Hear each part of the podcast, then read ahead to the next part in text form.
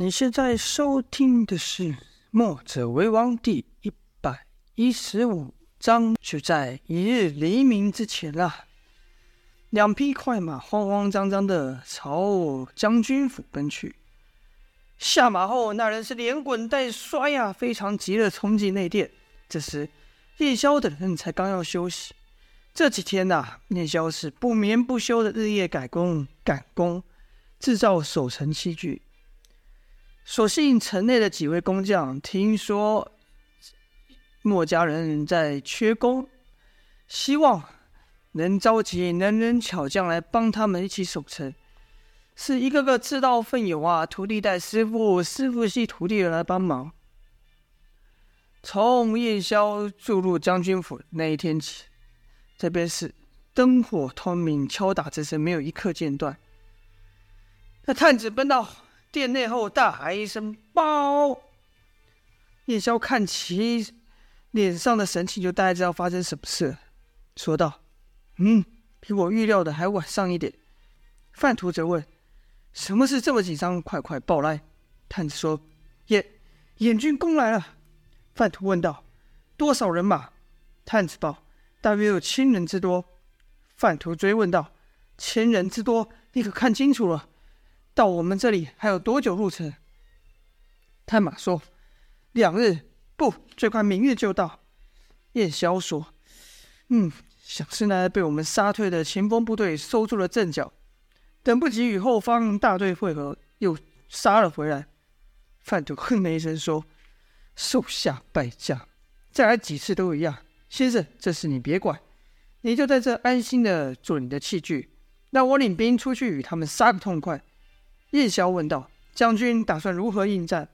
范图回：“自然是率兵冲锋陷阵，斩向敌方的首级，将领的首级。”叶萧挥了挥手说。如此以性命性命相搏，即便我们得胜，也有不少军校与百姓会牺牲。范图说：“打仗哪有不死人的？再说军校们经过先生的训练，武功都比以前高多了，一个拼他们三个，我看都不成问题。”叶萧说：“可这样，就算杀退了野军，我们还得损失不少人马，待后面大军一到，相当不利呀。”范图说。打仗不一向都是如此。叶萧说：“目下情势是敌众我寡，须得用最少的牺牲来赢得这场胜利，同时也得挫挫眼军的锐气。”范图看听这个燕萧是话中有话，就问道：“先生莫非已有对策？”燕萧问：“将军可知眼军那先锋官的将领是什么样的人？”范图说。叫做郝宪，眼军的先锋官，那家伙叫郝宪。于围城第一日就来叫阵，我和他打过一回合，是不分胜负。叶萧低头想了一想，说：“看来那郝信的个性甚为急躁，是个急功近利之人。”范图说：“先生说的一点都不错。”叶萧就说：“嗯，暂还不需要将军出马，那郝宪交我们来对付就行了。”范图心想：“哎，你们墨家人再厉害，也不可能单凭六人就杀退人家几千兵马。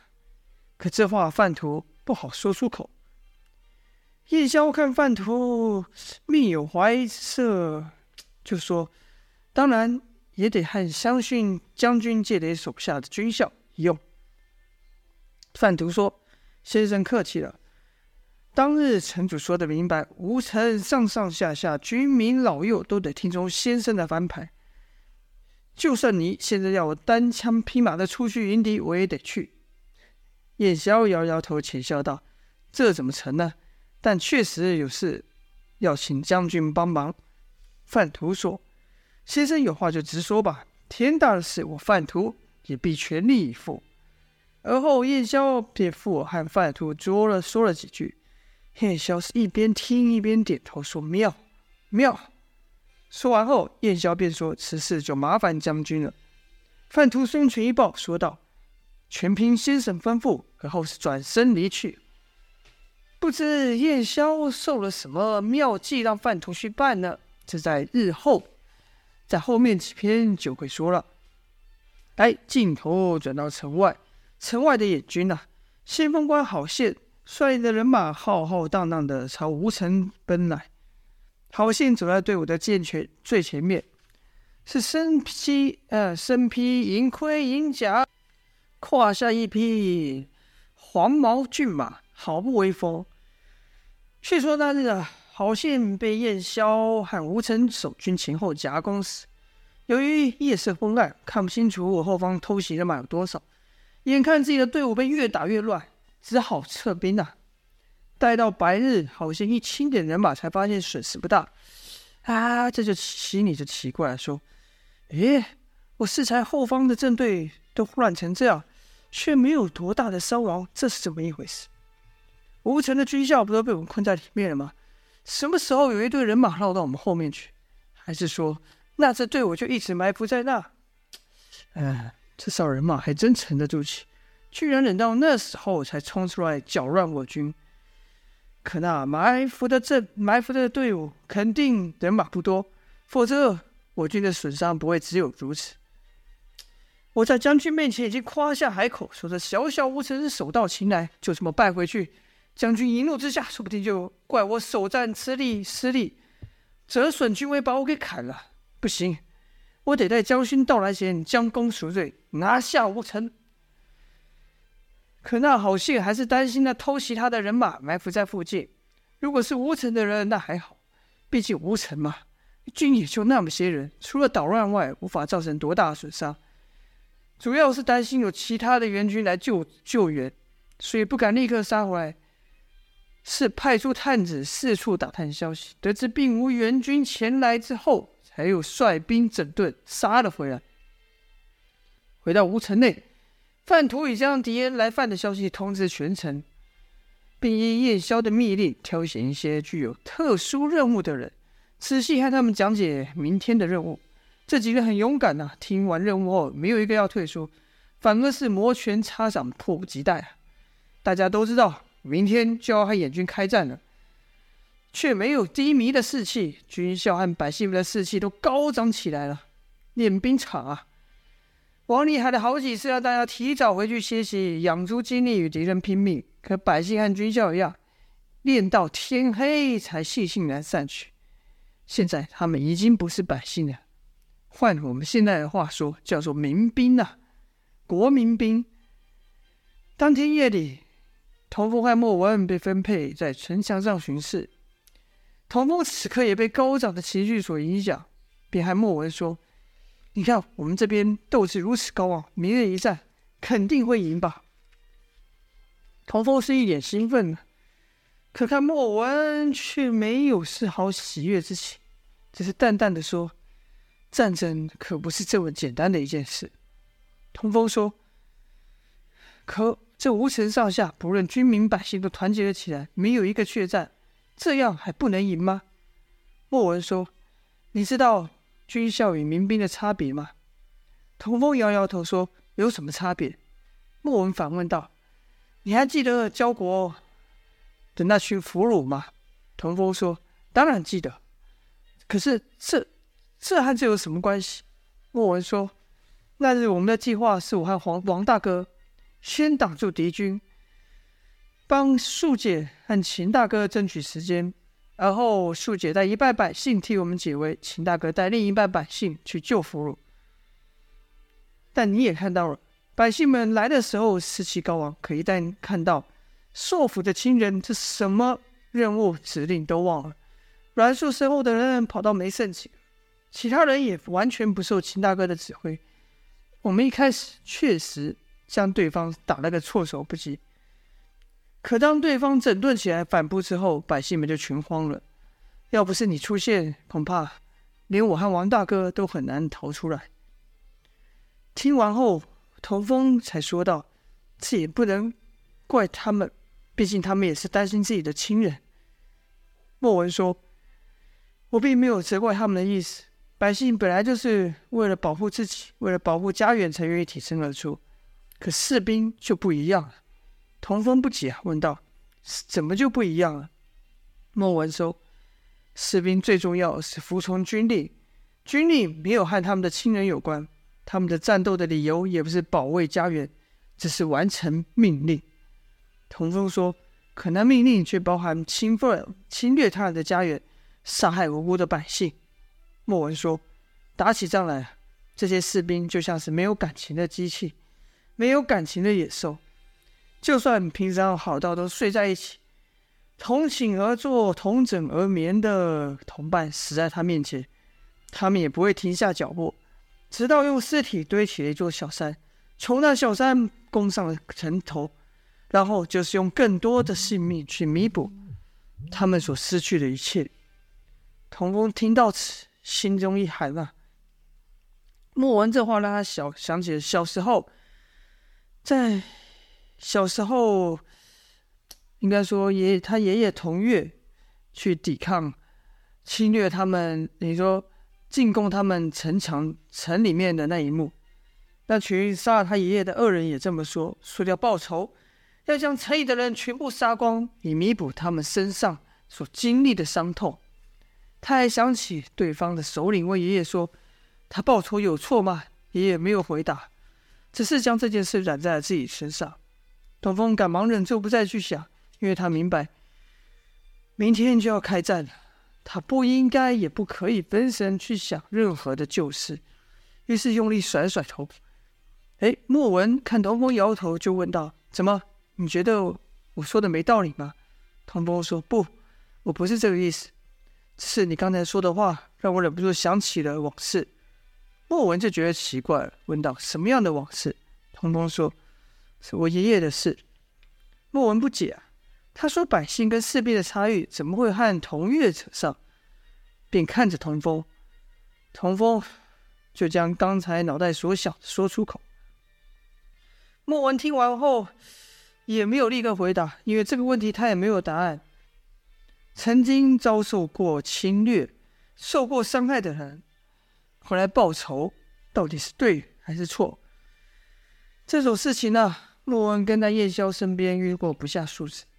一个国家去打另一个国家，杀了许多人，甚至将对方的资源搜刮一空，而后自立自强多年，实力强大了，想要把之前被欺负的讨回来。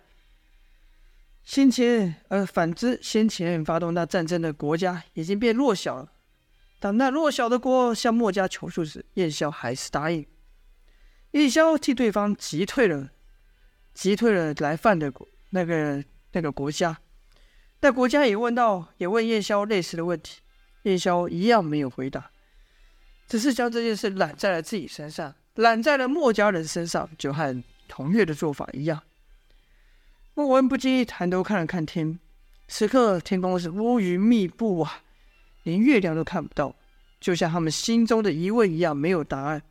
莫文不禁脱口而出：“或许这种问题根本就没有答案。”童风便问道：“那什么才是答案？什么是对的？什么才是错的？”莫文没有回话。他心想：连先生都答不出来的问题，自己又怎么可能想得明白呢？两人凝视了天空良久后，被一阵吵杂之声，城下吵杂之声给吸引过去。就看一个百姓高举的武器，大声喊道：“放心吧，要是敌人敢来，我就这样刺过去，刺他个透心凉。”旁边的人说：“就你这两下，我看你还是站后远一点，省得碍手碍脚拖累了我。”刚才那人不服气说：“什么叫我这两下？我这两下可是那小将军教的，人家可厉害了，打败了杜将军。”旁边那人说：“切，那小将军厉害是他厉害，关你屁事。我们这有哪一位不是小将军教的？”那人说：“哎，我知道了。”你们是看到小将军今天称赞我，心里不平衡，吃醋了是不是？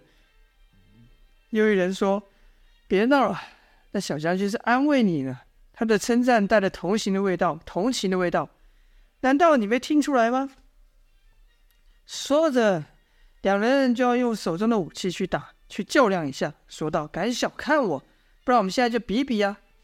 当两人正要动手的时候，一名军校从旁走过，喝道。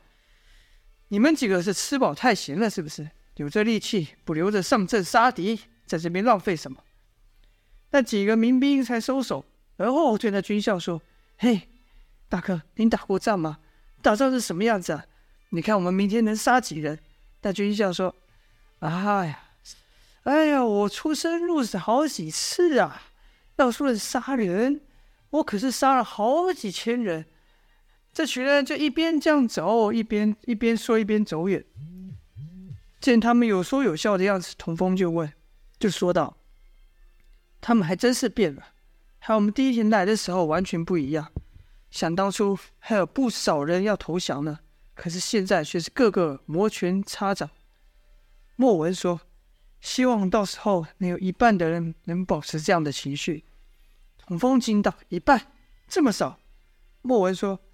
百姓的士气如流水，来得快，去得也快。战事要是一拖长，那就更加不利了。这童风又不明白了，这士气的涨跌和时间长短有什么关系？便问道：“你的意思是必须速战速决？”莫文说：“依我的经验，最多三日吧。”童风不解问道：“三日？什么三日？”莫文说。百姓的激情，在真正见识到战场的残酷时，只怕就要被击退不少。人与人互相拼了命的厮杀，试问谁能不怕呢？别说他们了，我有时候都会被噩梦给惊醒。童风听到此，才知道，这外表，应该说这内在比外表成熟，看起来坚强的莫文，也有这么脆弱的一面。莫文接着说：“三日。”是，我想这股激情能维持的最长时间。三日内，百姓会与我们同在，也是这座城可以发挥最大战力的时间。童风听到此，不禁问道：“要是超过三超过三日，会怎么样？”莫文说：“时间一长，百姓就会开始多想，想他失去的，想他付出的，不会像现在这样无私，这样乐观。看不到胜利，那股激情就会消退。”甚至产生怀疑，童风就问：“怀疑？怀疑什么？”莫文说：“自然是怀疑我们了。”童风问道：“为什么会怀疑上我们呢？”莫文说：“你忘了先生是怎么答应那些百姓的吗？”童风回道：“先生说过的话太多了，我不知道你在说哪一个。”莫文说：“在百姓的心里，只记得先生说过。”会带他们走向胜利，所以他们才会这样信任我们。你想，如果战事被拖长，百姓看不到胜利，不就会开始怀疑我们了吗？童风心想：呵，莫文说的也有道理。可是当时先生不这么说又不行。此时天色又更暗了。莫文拍了拍童风的肩，说道：“算了吧，别想了，我们尽力就是。”说起来，明天不光是明明的首战，也是你的首战了。快去休息吧，养精蓄锐，明天可别大意了。说完，莫文就离开了。只剩童风那晚是一夜未眠，他根本就睡不着，一直待在城墙上，反复思考着莫文所说的话。好了，这就是这一章的内容了。开战的前戏，到底战事一开，会如何呢？墨家的守城之战即将展开，还请大家继续收听，继续支持，谢谢大家，下播。